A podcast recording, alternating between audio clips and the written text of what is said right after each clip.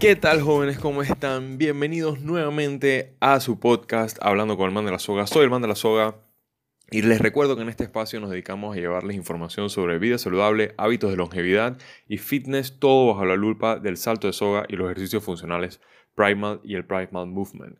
En el episodio del día de hoy, que es el número 6, tenía un montón de tiempo, tenía casi 17, 18 días en no hacer un, eh, un episodio. Em, primero que nada, feliz Navidad a todas las personas. Eh, hoy estamos grabando a 30 de diciembre del año 2019. Este año ha sido un año súper, súper eh, diferente eh, para mí, un año de muchos cambios, de mucho crecimiento, de muchas dificultades, pero también un montón de puertas que se han abierto y esperamos que el 2020 sea igual para todos los que nos escuchan y todas las personas que se están metiendo ahora en estos eh, nuevos hábitos de eh, tener una vida un poquito más saludable y hacer un poquito más de ejercicio eh, realizando el cardio que estamos trayendo aquí a Panamá a través de Burning Ropes Lab y a través de mi persona. El episodio, número, el episodio del día de hoy es número 6. Vamos a hablar específicamente sobre los 10 errores que cometemos al saltar la soga que pueden terminar en lesiones. Porque hay que entender que eh, hay que saber de que, por ejemplo, nosotros podemos realizar una actividad física y podemos realizarla mal, podemos cometer errores, pero no necesariamente eh, eso nos puede llevar a una lesión. Eh, esto es muy importante porque cada vez que nosotros hacemos algún tipo de actividad nueva eh, o algún tipo de ejercicio nuevo, tenemos mucho miedo eh, de, lesionarlo, de, lesionarnos. Hay mucha gente que dice, a mí no me importa hacerlo mal si no me lesiono. A mí no me importa hacerlo mal si, si no me duele. Y eso es cierto. Hay veces de que uno puede realizar una actividad y eh, si la realizas mal y no te lesionas o no te duele, pues no pasa nada. Eh, ya es un tema de forma, es un tema de, como a mí me gusta decirlo, de, de estilo o de, o de qué tan bien se ve haciendo algo uno. Eh, hay gente que se ve bien así como goofy y hay gente que no. Hay gente que no le importa que los vean o no le importa hacerlo mal siempre y cuando que se diviertan hacerlo. Pero en este episodio específicamente vamos a hablar de 10 errores que nosotros cometemos cuando saltamos la soga que sí nos puede llevar a una lesión. Por ende, pues es mejor evitarlo, ¿no? Entonces, eh, bien, vamos a comenzar con el número uno. Eh, es uno de los más... es uno de los más no diría que los más básicos, pero es uno de los más eh, comunes porque las personas cuando comienzan a saltar la soga sienten que la soga es como muy, muy suave, muy débil, muy liviana, esa es la palabra. Entonces, el primer error es usar cuerdas con peso sin dominar el salto. Hay muchas personas que me preguntan a mí, Max, ¿cuál es la soga que tú usas? ¿Cuál es la soga de peso que tú usas? Ya saben que nosotros usamos de marca en particular Crossrope Crossrope es una de las cuerdas con, peso eh, que más utilizamos. Eh, entonces, bueno, el, error está en transicionar a una cuerda con mucho peso sin todavía ser eh, muy hábil con la cuerda, sin todavía dominar lo, básico, por ejemplo, el roller bounce o el boxer skip, que son ejercicios que en realidad son los que más se utilizarían con una cuerda con peso. No recomendamos nosotros, por ejemplo, ponernos a hacer trucos como TS, AS, EV eh, y la, la, infinidad de trucos que hay eh, de la federación con saltos de, perdón, con cuerdas con peso, porque no están diseñados, los trucos no están diseñados para eso. Y la verdad es que los profesionales no saltamos con sogas que tienen peso si vamos a hacer esa clase de trucos y de, y de displays. Así que ese es el primer error. Segundo error, eh, este error, porque hay personas que, me preguntan constantemente, eh, ¿qué pasa si yo salto solamente con los dos pies cuando transiciono a un pie? Hay una cosa que se llama, y nosotros lo enfatizamos mucho en el gimnasio, hay una cosa que se llama distribución corporal sanguínea. Cuando nosotros estamos realizando un ejercicio sobre un solo lado del cuerpo, digamos, em, Vamos a hablar específicamente del salto de soga. Digamos que me pongo a saltar sobre una pierna. Entonces, ¿qué pasa? Que la fuerza sobre esa pierna y la, y la presión que se genera sobre esa pierna se va, se va construyendo, se va eh, aumentando se va eh, building up, se va, se, va, se, va, se va construyendo, esa es la palabra, se va como que... Eh, es eso, se va, se va acumulando, esa es la palabra. Entonces, cuando uno transiciona hacia otra pierna, no se debe hacer instantáneamente, se debe primero hacer una redistribución sanguínea para que no haya una, un alto impacto sobre ese miembro que estuvo en el aire durante el momento en que estaba saltando la cuerda. Entonces, el segundo error es tratar de saltar con un solo pie sin dominar la distribución corporal sanguínea. Eso puede fomentar a la hora de transicionar al otro pie que te dobles el pie. Mucha gente le, le, puede llegar a pasar eso porque cuando caen sobre esa pierna que ha estado en el aire y que, y que no tiene el, la, la, fuerza suficiente para hacer la transición, entonces pisan mal y se puede doblar el, el tobillo y eso es algo que nadie quiere. El tercero de los errores eh, más comunes que pueden terminar una lesión es aumentar el tiempo, el tempo prematuramente. ¿A qué me refiero con esto? Cuando uno está saltando regular bounce o cualquier otro ejercicio de dos, de dos pies, puede ser crisscross regular bounce, puede ser regular bounce normal, puede ser side swing regular bounce, puede ser cualquier ejercicio que tenga que ver con dos pies o un pie, pero que es un tempo normal cuando hacemos un cambio de tempo prematuramente sin hacer la transición eh, necesaria, puedes tropezar. Ahora, les voy a ser completamente sincero, en el gimnasio no hemos tenido a ni una sola persona que se, han caído, que se haya caído tropezándose, Con la soga. Eh, es algo bien difícil que pase, pero puede llegar a pasar si las personas hacen el cambio de tempo de manera abrupta, sin dominar el salto que, eh, que viene. Así que hay que tener mucho cuidado cuando vamos a hacer los cambios de tempo para que no nos pase eso. El cuarto error es saltar tensionado y apurado.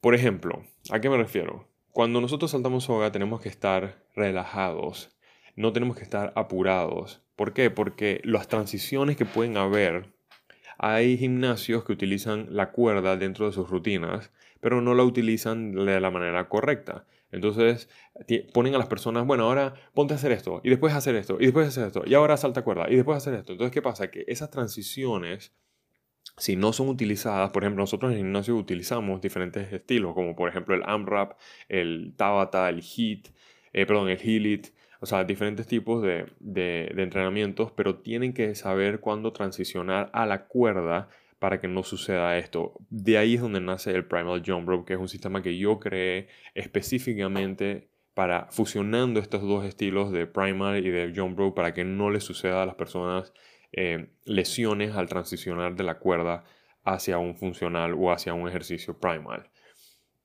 Eh, el quinto error es querer hacer 100 trucos de una vez. Hay un quote muy, muy famoso que a mí me gusta mucho de Bruce Lee, que él decía que él le tenía mucho miedo, mucho más miedo a una persona que hiciera un solo truco 100 veces a una persona que hiciera 100 trucos una sola vez. Y eso es lo que queremos enfatizar con esta frase. No es hacer 100 trucos, es hacer un truco súper bien y luego entonces estar listo para pasar al siguiente truco. Si uno comienza a hacer diferentes trucos a la vez, y todos querer hacerlos al mismo tiempo y practicar todos los trucos al mismo tiempo, el cuerpo se va a cansar y en una rutina de unos 10 o 15 minutos o de 20 minutos donde uno está tratando de intentar varias cosas, uno puede eh, exigirle de más al cuerpo y eso hace que uno se pueda cansar eh, y que se pueda caer o que, se pueda, o que pueda pisar mal. O sea, son diferentes tipos de cosas que pueden pasar. El sexto error es saltar muy alto y doblar rodillas. Eso es uno muy básico, mucha gente lo hace, saltar muy alto no es necesario, lastima muchísimo las rodillas cuando vamos a caer y si saltamos muy alto y encima doblamos las rodillas en el aire, cuando, las cuando los pies tocan el piso, las rodillas reciben un impacto enorme. Ese, error es muy básico, pero es muy, es muy común y puede llevar a lesiones de rodillas horribles como patelar tendonitis, o fascitis plantar aguda y son cosas que no queremos tampoco que pasen. eh, el, eh, estamos en el sexto, el séptimo error, perdón, el sexto error, 1, 2, 3, 1, 2, 3, 4, 5, 6. El séptimo error es saltar sobre superficies muy duras. Esto ya lo hemos hablado varios, varias veces.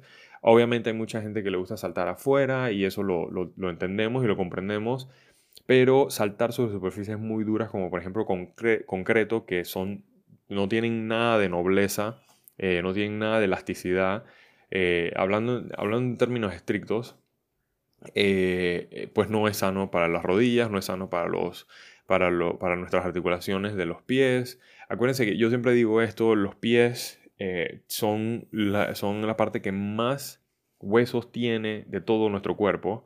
Así que son áreas que hay que proteger y hay que cuidar y hay que tratar de no, no volverse loco. Ahora, si vamos a saltar afuera, porque no es algo que nosotros no promovemos, nos encanta saltar afuera al aire libre y todo lo demás, pues ya saben, hemos hecho otro podcast antes sobre cuáles son las superficies correctas donde nosotros tenemos que saltar y qué opciones tenemos en caso tal de que haya alguna superficie que no podamos modificar o que no podamos ir a otro lado porque queremos ver ese hermoso sunset que va a salir ese día.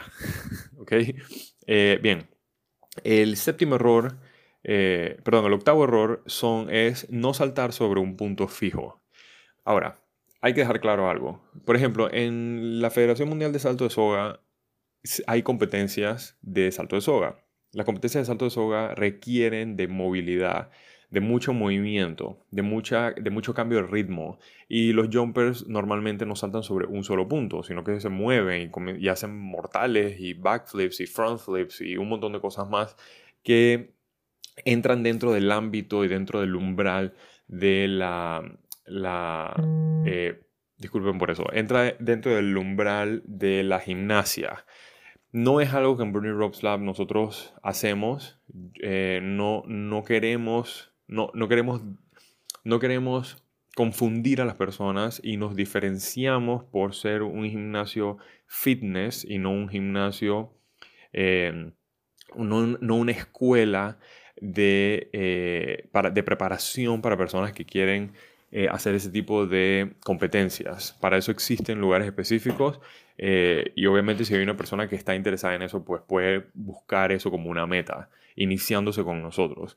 Pero habiendo dicho eso, uno de los errores que no se deben cometer es no saltar sobre un punto fijo a menos que lo requiera, que es lo que está, acabo de decir sobre el tema de las competencias. Pero si no, tenemos que saltar sobre un punto fijo. Es durante una rutina de ejercicios como los que nosotros realizamos, es la mejor forma de eh, salvaguardar nuestra energía, de no pisar mal, de no hacer transiciones bruscas como lo que estaba mencionando en los errores anteriores y eso nos permite mantenernos mucho más tiempo enfocados en los ejercicios que estamos haciendo y realizando la rutina para, completarla eh, de manera correcta. Eh, el noveno error es rotar excesivamente los hombros y los brazos. Yo he visto esto millones de veces. Aquí en Panamá hay mucha gente que quiere saltar soga y a nosotros eso nos llena de orgullo.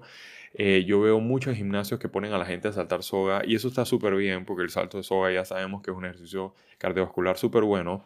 Pero si no sabemos saltar de manera correcta, si no dejamos de rotar excesivamente los hombros y los brazos, nos vamos a lesionar. Acuérdense que estamos hablando sobre los 10 errores que cometemos al saltar la soga que pueden terminar en lesión. Si roto excesivamente los hombros y los brazos, me puedo lesionar esas dos partes de mi cuerpo. Y nadie quiere un hombro lesionado o los brazos lesionados. Nadie quiere una lesión en un codo, nadie quiere una lesión en, un eh, un deltoide, nadie quiere lesiones en esas áreas. Entonces no pueden rotar excesivamente los brazos. Yo la vez pasada lo, lo, mencioné, por ejemplo, en un video que hice sobre los double unders, que la gente, la gente eh, em, no dobla los brazos, sino que los mantiene abiertos, estirados, y eso hace que el brazo completo rote, por ende el hombro rota. Y eso es un problema bien grande. Eso crea una lesión muy fea en los hombros. Así que acuérdense, no rotar excesivamente los hombros y los brazos, hay que doblar los brazos. El último error, que no, yo le puse como error, pero vamos a decir que no es un error, es realizar el salto de soga sin que te guste nosotros hemos tenido clientes que nos escriben a Burning Ropes Lab y nos dicen, no, sabes que yo quiero que me, me enseñes a hacer double under porque es que en mi gimnasio me ponen a hacer double under, pero a mí no me gusta hacer double under, pero tengo que hacerlo. Porque, eh, no sé, en el Metcon o el donde sea que te ponen a hacer tu rutina, en el Wood del día tienes que hacer tienes que hacer un double unders o single unders. Es más, tengo gente que me ha dicho que los ponen a hacer double unders, pero como no saben hacer double unders, entonces lo ponen a hacer single unders y odian eso.